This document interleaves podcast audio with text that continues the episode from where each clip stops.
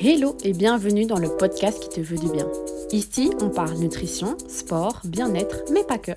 Je suis Kautar, diététicienne coach de sport et chaque mois je te fais découvrir un acteur de la santé nouvelle génération en Belgique. Comment? Je vais discuter avec mon invité de son approche de la santé selon son domaine d'activité et tester son business. Alors, ready pour partager un moment avec nous? Promis, on va prendre soin de toi. Bienvenue dans ce premier épisode du podcast qui te veut du bien eh bien, visiblement, tu te veux du bien. C'est pour ça que tu es là à m'écouter. Donc, euh, bienvenue et euh, j'espère que je vais faire en sorte que, tu te sentes bien ici. Euh, voilà, ben, je vous cache pas que c'est un peu impressionnant de parler seul. Déjà parce que l'exercice en soi est compliqué. Et, et, en plus parce que le but du podcast, vous le verrez par après, c'est justement de parler, de, parler avec un, autre professionnel, de vraiment d'échanger avec un autre professionnel de la santé. Donc voilà, mais je pense qu'il était quand même euh, un peu essentiel de faire un premier épisode euh, pour se présenter, pour que vous sachiez un peu euh, qui je suis et pourquoi je, je débarque dans le monde du podcast. Donc voilà, je suis Kautar, diététicienne depuis maintenant 7 ans, mon Dieu, et également coach de sport depuis maintenant 2 ans. Voilà, ça c'est ce qu'il est écrit, c'est les grosses lignes qui sont indiquées sur mon CV. Maintenant, ce qui vous intéresse un peu plus, ben, c'est mon parcours et c'est ce qui est le plus intéressant pour savoir euh, pourquoi j'en suis arrivée euh, là aujourd'hui. Donc, euh, j'ai commencé avec des études scientifiques. Donc, j'ai toujours été dans le monde des sciences, maths fortes, etc. Ce qui m'a amené petit à petit à me diriger vers ben, des études plutôt, plutôt dirigées vers les sciences. Et donc je savais pas vraiment quoi faire par après, euh, après mes études. J'étais intéressée par la psychologie, donc j'avais euh, pendant tout un temps euh, l'idée de faire pourquoi pas psychologue. Et puis comme beaucoup d'étudiants, j'ai été à un salon, un salon des études. Je pense que c'est assez sympa. D'ailleurs, je conseille aux étudiants d'aller là-bas parce que ça donne vraiment une idée. Donc moi, j'avais été pour euh, voir euh, psycho, peut-être prof. Et en fait, euh, j'ai pas du tout accroché avec les personnes qui étaient présentes. Mais par contre, j'ai été attirée par une jeune femme diététicienne qui se disait diététicienne et à l'époque, on n'en parlait pas beaucoup. On, savait évidemment ce que c'était la nutrition, la diététique, les régimes surtout, mais on n'entendait pas vraiment beaucoup parler. En tout cas, moi, à ce stade-là, je n'avais jamais entendu parler de ce métier de diététique. Donc, euh, je vois une jeune femme euh, qui, euh, qui avait l'air, enfin, qui était déjà dans le monde professionnel alors que elle était encore jeune. Moi, j'avais pas spécialement envie de passer six ans sur derrière les bancs d'école. Donc, ça m'a assez attirée de pouvoir faire des études qui me permettaient d'avoir un diplôme professionnalisant et, et d'être directement sur le terrain. Et en plus, dans le milieu de la santé, et euh, euh, dans, le, dans le milieu humain, euh, ce qui fait bien le lien avec également la psycho. Et donc j'ai un peu discuté avec cette, avec cette jeune femme qui m'a donné des conseils, qui était super contente évidemment de représenter son métier et de le valoriser dans un, tel salon. et donc je suis sortie de ce salon des études avec une idée un peu... J'étais assez intriguée par ce métier.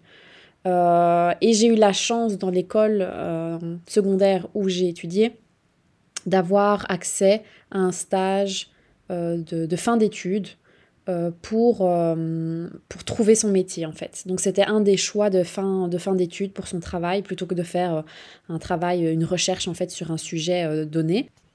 On avait à la place la possibilité de trouver par soi-même un stage dans le métier qui nous intéressait euh, ce qui nous permettait déjà d'avoir un premier pas, un premier pied dans euh, le monde professionnel, donc faire des recherches, euh, contacter des professionnels, se présenter, un peu se vendre comme dans les lettres de motivation pour avoir accès à un stage évidemment non rémunéré.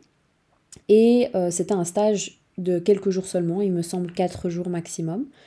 Et donc j'ai trouvé, je ne sais plus via quel moyen, j'ai trouvé euh, une diététicienne qui consultait à la clinique du poids idéal euh, à l'hôpital César de Pape, qui d'ailleurs est l'hôpital où je suis née euh, il y a 27 ans maintenant. Et, donc voilà, je prends contact avec cette jeune diététicienne prénommée Mélissa. Et, donc voilà, de nouveau, je, me, tombe sur une jeune femme qui a, allez, pas, pas, pas tant d'années que ça en plus que moi, qui pourrait être ma grande sœur en fait, qui est jeune, qui est dans la vie active, euh, qui a une vie sociale et, euh, et voilà, et qui, et qui fait euh, de, de, sa passion son métier.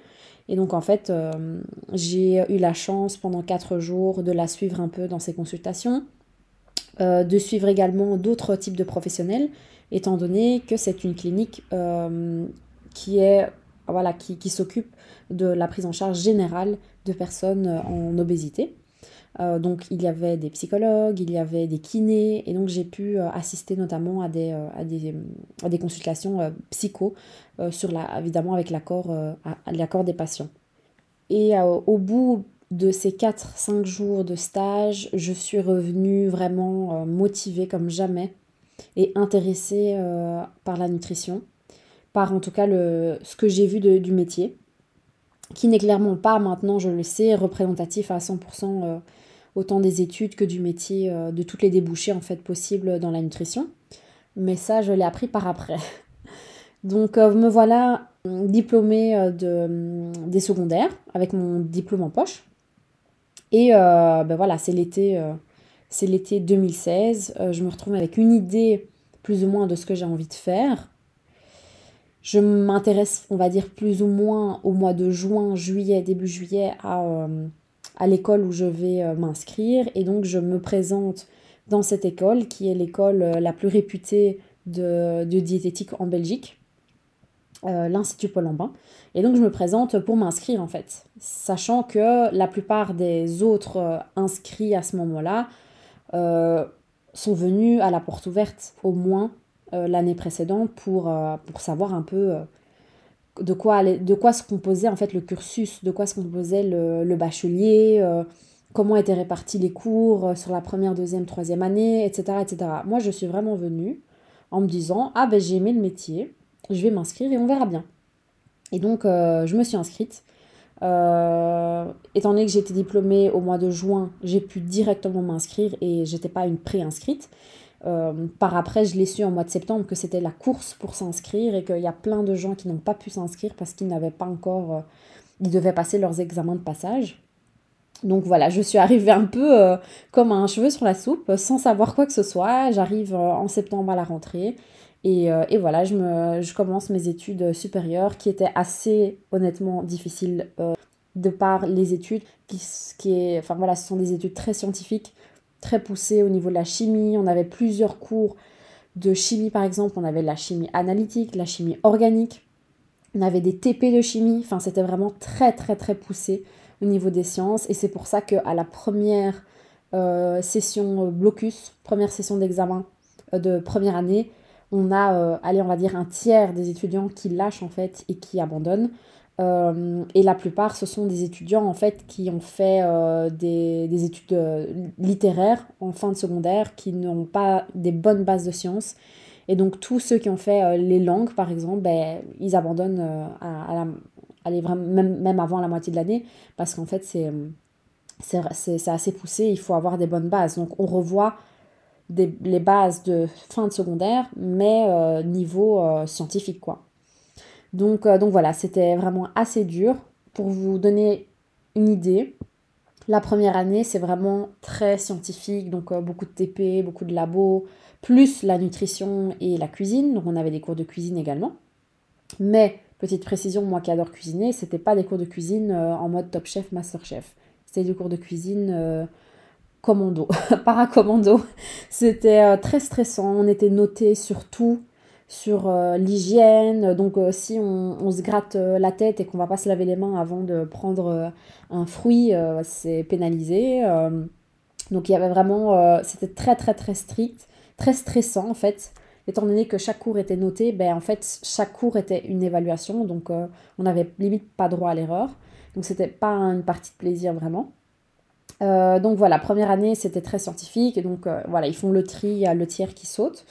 Ensuite, deuxième année, c'était une année très dure pour moi et d'ailleurs, j'ai failli changer euh, d'école euh, à la, à la moitié de l'année. Euh, parce que j'étais découragée en fait, parce que j'avais tout donné, j'avais bossé vraiment un maximum, mais c'était des longues sessions, il y avait énormément de matière à retenir. Et en fait, en deuxième année, on, a des cours avec des, chirurgiens, des professeurs de, l'hôpital Saint-Luc, l'hôpital universitaire Saint-Luc. Donc c'était vraiment, on a étudié toute l'anatomie dans les détails, comment opérer, limite comment opérer telle ou telle maladie, les ulcères à l'estomac, les... enfin voilà, on, étudiait vraiment toutes les maladies et comment, dans, le cours de nutrition, on étudiait comment gérer l'alimentation pour telle ou telle maladie. Donc c'était vraiment c'était des quantités de matière euh, hallucinantes à retenir, clairement. Euh, donc la deuxième année, elle était vraiment... En fait, chaque année était dure, mais d'une manière différente. Donc la deuxième année, c'était, euh, voilà, beaucoup de matière à retenir, faire des liens, en fait, entre l'anatomie et l'alimentation. Et la dernière année, elle était aussi différente et dure, mais à sa manière, parce que là, on a eu peut-être trois mois de cours, et le reste, c'était uniquement des stages. Donc c'était euh, plus de six mois de stage, je pense. Et là, on avait un stage en cuisine de collectivité. On avait un stage en hôpital. Et euh, le dernier stage, c'était notre stage en lien avec notre travail de fin d'études. Donc voilà, je vous passe le détail, euh, les détails des stages qui étaient voilà, enrichissants. J'ai honnêtement comparé à d'autres élèves, j'ai eu énormément de chance. Je suis tombée vraiment avec des chouettes personnes. J'ai eu des, des stages vraiment géniaux.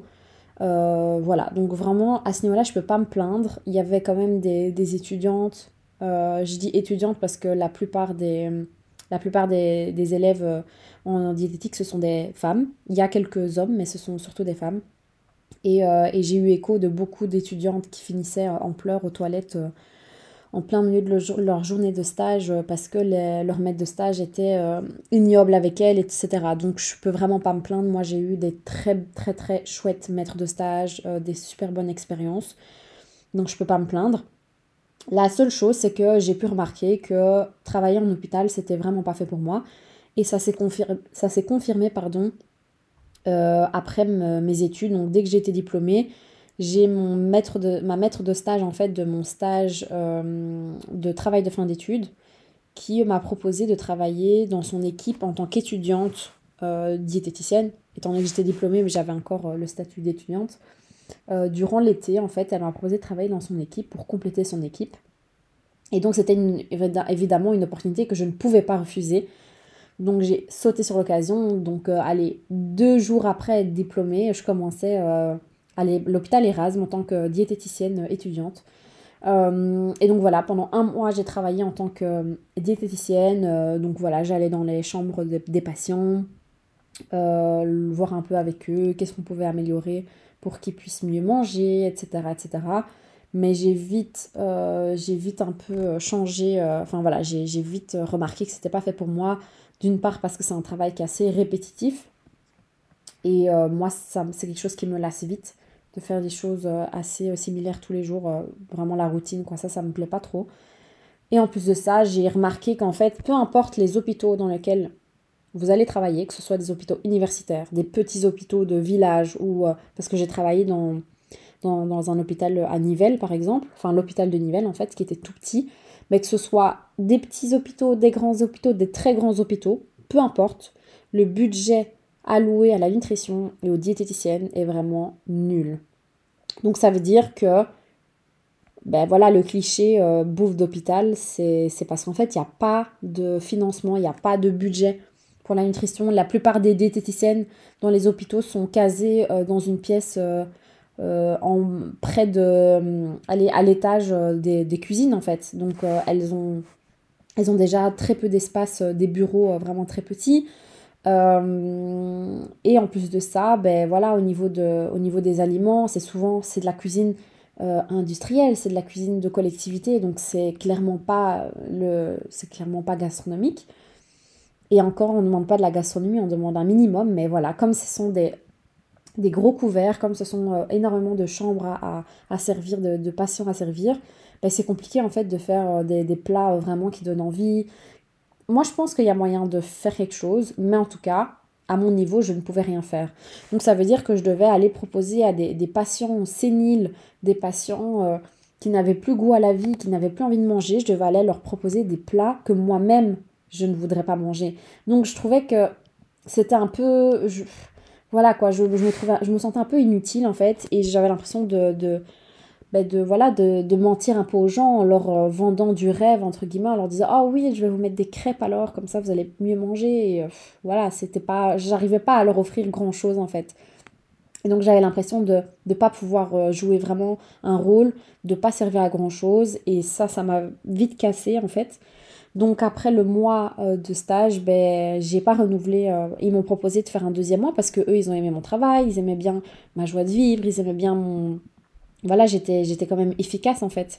Euh, j'étais avenante, donc directement je me suis fait une place dans les services. J'allais, on me reconnaissait directement, on savait qui j'étais, je me présentais, je, sympathisais avec les infirmières, etc. Et c'est important en fait pour avoir des passes droits parfois dans les hôpitaux, pour pouvoir euh, rentrer, machin, avoir des informations, ben, c'est important d'avoir euh, d'avoir un bon contact avec les médecins, avec les infirmières, etc.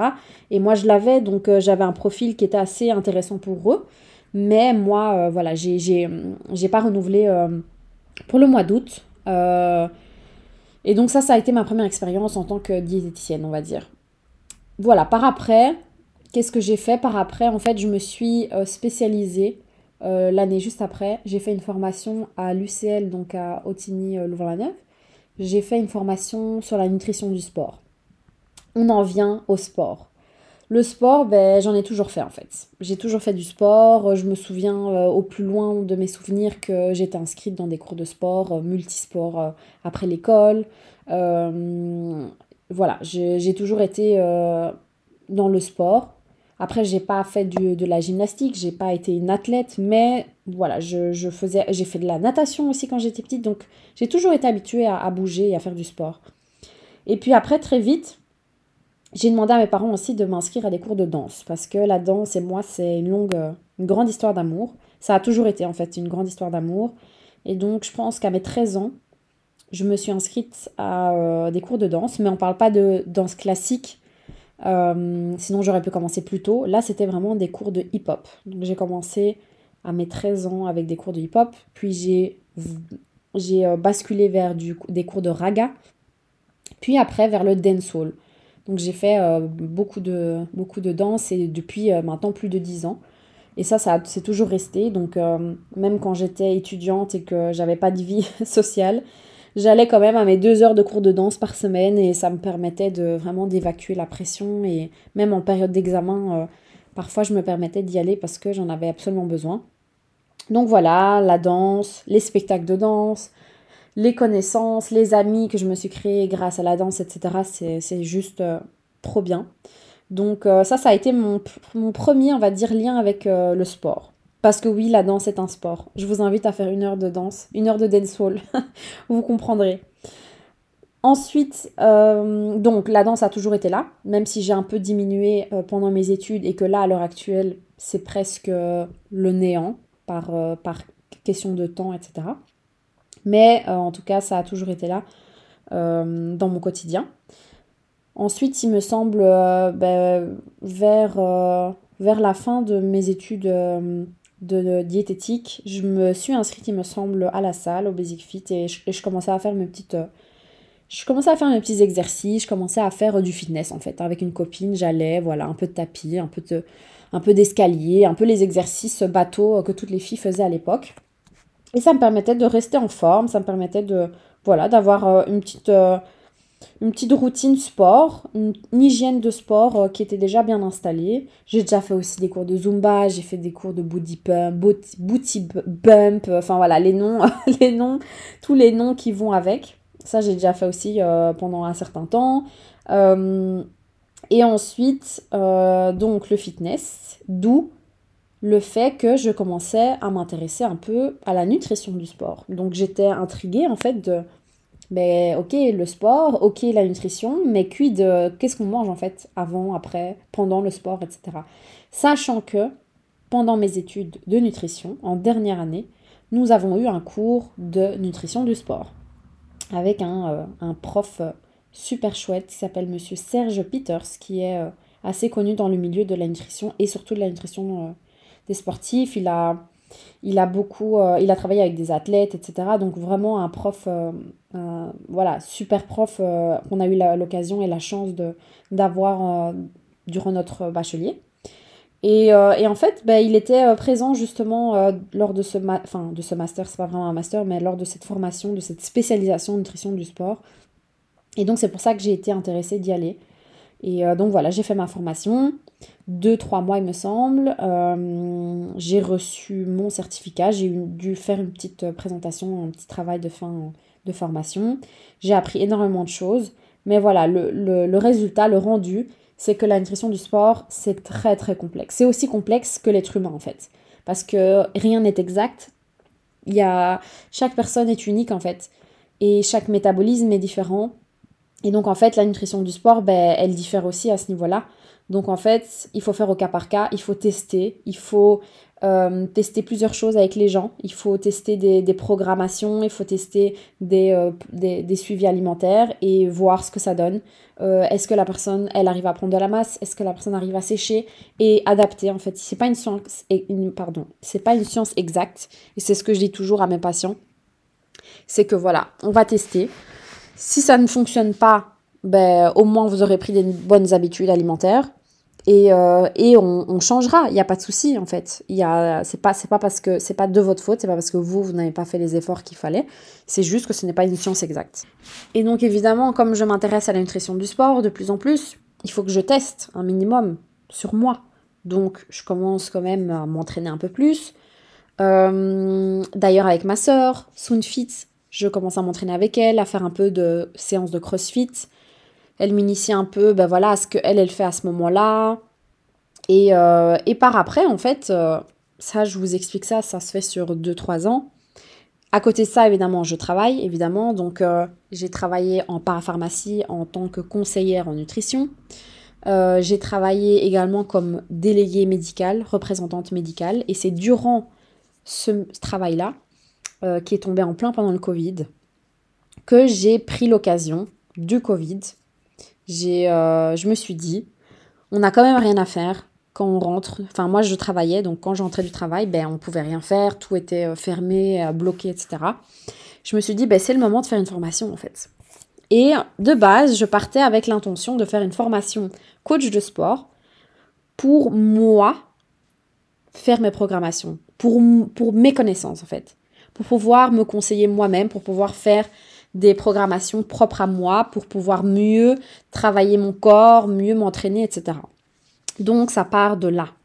Et à côté de ça, évidemment, je continue à m'entraîner à la salle. Euh, je vais à la salle euh, parfois euh, tous les jours, toujours les mêmes types d'exercices, un peu de tapis, un peu d'escalier, un peu de, un peu de force, mais vraiment quelque chose d'assez poids du corps, quoi. Vraiment, ce qui est bien également, hein, mais je veux dire, vous comprendrez par après pourquoi je précise ça.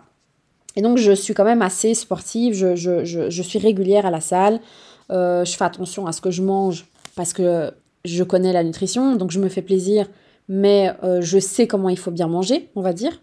Donc, j'ai les bonnes habitudes alimentaires, euh, j'ai une hygiène de vie assez saine. Et j'ai quand même envie bah, d'upgrade un peu ma manière de m'entraîner. Je suis curieuse en fait. Donc, je pars avec cette intention-là quand je m'inscris à la formation coach de sport. À aucun moment, mais ça, je suis sincère, à aucun moment, je me dis qu'un jour, je, coach, je vais coacher quelqu'un, en fait, en étant rémunéré. À aucun moment, je me dis ça. Donc, je m'inscris à, ma formation coaching de sport qui euh, se passe très bien. Voilà, je me donne à fond, évidemment, comme euh, d'habitude. Euh, assez perfectionniste comme je suis, j'étudie comme, comme pas possible, je, je, fais mon maximum, je réussis très très bien. Je fais des super connaissances du coup dans le milieu du sport, du coaching de sport, ce qui est assez intéressant quand à part après on va se lancer. Et, et, donc voilà, je sors de là en étant coach de sport, ce qui pour moi en soi ne voulait rien dire, à à part que je savais faire une programmation et que je pouvais maintenant m'entraîner.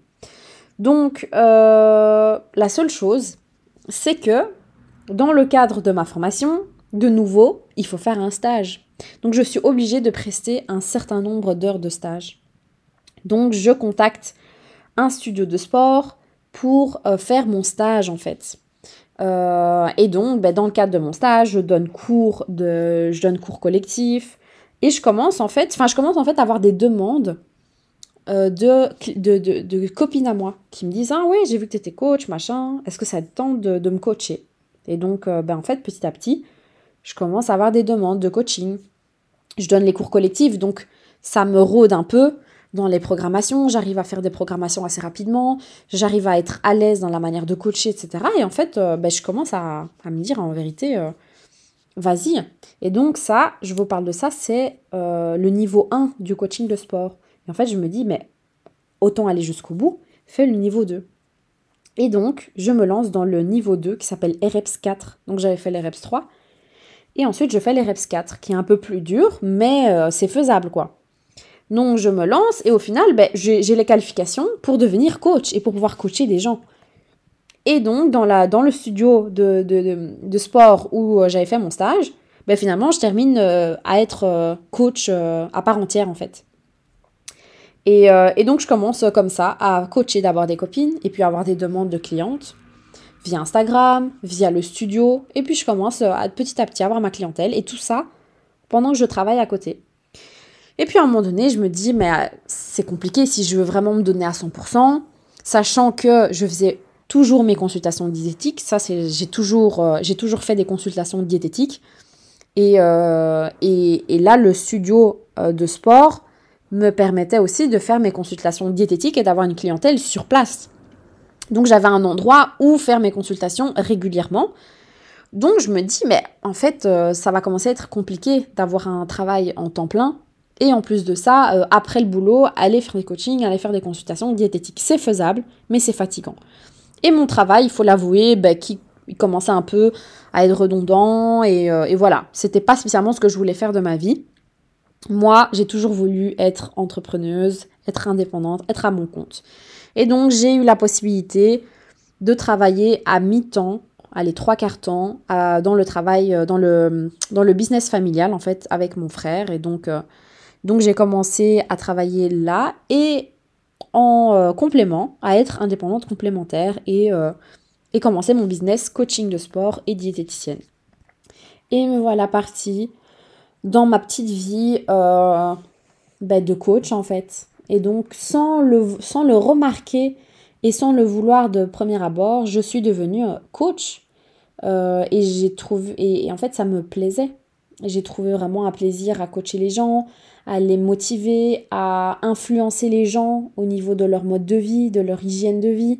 Et ça, via Instagram aussi, c'est ce qui me, c'est ce qui m'anime en fait. C'est de, même si je peux euh, toucher euh, une personne euh, sur sa manière de manger ou sa manière de faire du sport, si je peux motiver une personne sur la journée, sur ma journée, en mettant une vidéo de sport, si je peux la motiver à aller au sport au lieu qu'elle reste à la maison, si je peux faire ça, mais moi, moi, moi, moi j'ai gagné en fait, parce que c'est ça mon objectif.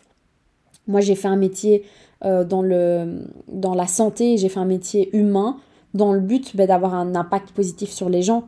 Donc, euh, même si j'attends pas spécialement que la personne me dise Ah, grâce à toi, j'ai été au sport ou grâce à toi, ben, j'ai perdu un, peu de poids parce que euh, j'ai changé ça, ça, ça dans mon alimentation. Je m'en fous en fait de, de, le savoir. Mais si je sais que ça a un impact positif, ben, c'est tout ce que je veux en fait. C'est, pour moi, c'est, gagnant. Ça fait partie de mon métier. Et donc, euh, donc voilà, on en vient à un peu ma, manière de travailler, ma philosophie de vie. Ben, pour moi, c'est vraiment le bien-être. Et ça, je l'ai compris, on va dire, après un an, après avoir euh, coaché à fond, après avoir fait des, des, des, de la nutrition, etc. Après avoir fait plein de choses aussi, des, petites euh, conférences sur la nutrition, etc moi, mon, ce, que, ce que vraiment mon, mon optique, en fait, de, de la, mon point de vue sur la nutrition et sur le sport, c'est vraiment le bien-être. Et en fait, comme tout dans la vie, si on le fait pour les mauvaises raisons, ben ça n'amène jamais de bonnes choses, en fait. Donc, euh, je le dis toujours, je le dis sur les réseaux, si tu fais du sport dans le seul but d'avoir des abdos, donc dans le seul but d'avoir euh, des grosses cuisses, des grosses fesses, ben ça va pas fonctionner. Pourquoi? Pas parce que c'est pas une bonne raison, mais parce que c'est pas le bon mindset à avoir. Le bon mindset à avoir, c'est de faire, de faire quelque chose euh, qui soit sain pour toi. Et là, ça va découler par d'office une évolution physique. Si tu vas à la salle de sport parce que ça te fait du bien, parce que après le boulot ou euh, après une journée avec les enfants, ça te fait du bien de décompresser à la salle et tu sens qu'à la fin, tu te sens d'attaque à, à revenir dans, dans ta vie, dans ton travail, etc., ben, tu vas d'office avoir une évolution physique parce que tu vas faire du sport. Ça, c'est clair et net. Mais il faut pas le faire dans, pour les mauvaises raisons, en fait. Et, et l'alimentation, c'est pareil. Si tu, euh, tu fais des régimes dans le but euh, de perdre 10 kilos, on va dire, ça c'est un exemple typique, dans le but de perdre X kilos, ben, c'est pas, pas, pas, un, pas un bon moteur en fait. Pourquoi? Parce que premièrement, qui dit régime dit frustration. Donc dans tous les cas, ma chérie, tu vas reprendre ces kilos à partir du moment où le régime, le dit régime s'arrête, les mauvaises habitudes reviennent. Donc la démarche à faire, c'est plutôt de retirer les mauvaises habitudes. Si on dit mauvaises habitudes, c'est déjà qu'il y a quelque chose qui ne va pas. Ça veut dire que dans ton hygiène de vie, il y a des mauvaises choses. Il faut retirer ces mauvaises choses et en introduire des nouvelles et des bonnes. Et donc, ça va changer de nouveau le mindset de ta vie. Ça veut dire que tu, vis une vie où tout est sain, en fait. Il n'y a rien de mauvais, il n'y a rien de malsain. Et c'est ça qui va faire que ben, il va y avoir un équilibre. Tu fais du sport pour ta santé, tu fais du sport pour ton bien-être, pour le mental. Tu fais, tu prépares tes repas, tes repas tupperware, etc pour euh, ta santé, pour ton mental, pour ton bien-être. Mais évidemment qu'à un moment donné, l'équilibre va se faire et que tu vas avoir un corps un peu plus tonique, un peu plus musclé, un peu plus tracé. Et ça, de nouveau, c'est ce que je répète tout le temps à mes copines, à mes clientes, à mes patientes. Chaque corps est unique. Ça ne sert à rien de se comparer sur les réseaux sociaux, de voir telle fille, oh regarde les abdos qu'elle se tape, je veux trop les mêmes. Oh regarde les fesses qu'elle se tape, je veux faire les mêmes exercices qu'elle fait, comme ça je vais avoir les mêmes fesses qu'elle. Oh regarde euh, les plats qu'elle fait et tout, je vais faire les mêmes plats, je vais manger comme elle, comme ça j'aurai son corps. Ça ne sert à rien de penser comme ça. Chaque corps est unique. Chaque corps est unique, ça c'est important de le comprendre. La génétique est, est différente d'une famille à une autre, logiquement. Le métabolisme est différent d'une personne à l'autre. Chez les femmes, on a le cycle hormonal qui joue énormément et sur lequel on peut avoir un certain contrôle. Il faut, euh, parce que maintenant, il y a de plus en plus de, de coachs, euh, nutrition et qui sont spécialisés dans le, tout ce qui est hormonal. Donc, on peut prendre ça en compte, mais il faut le prendre en compte.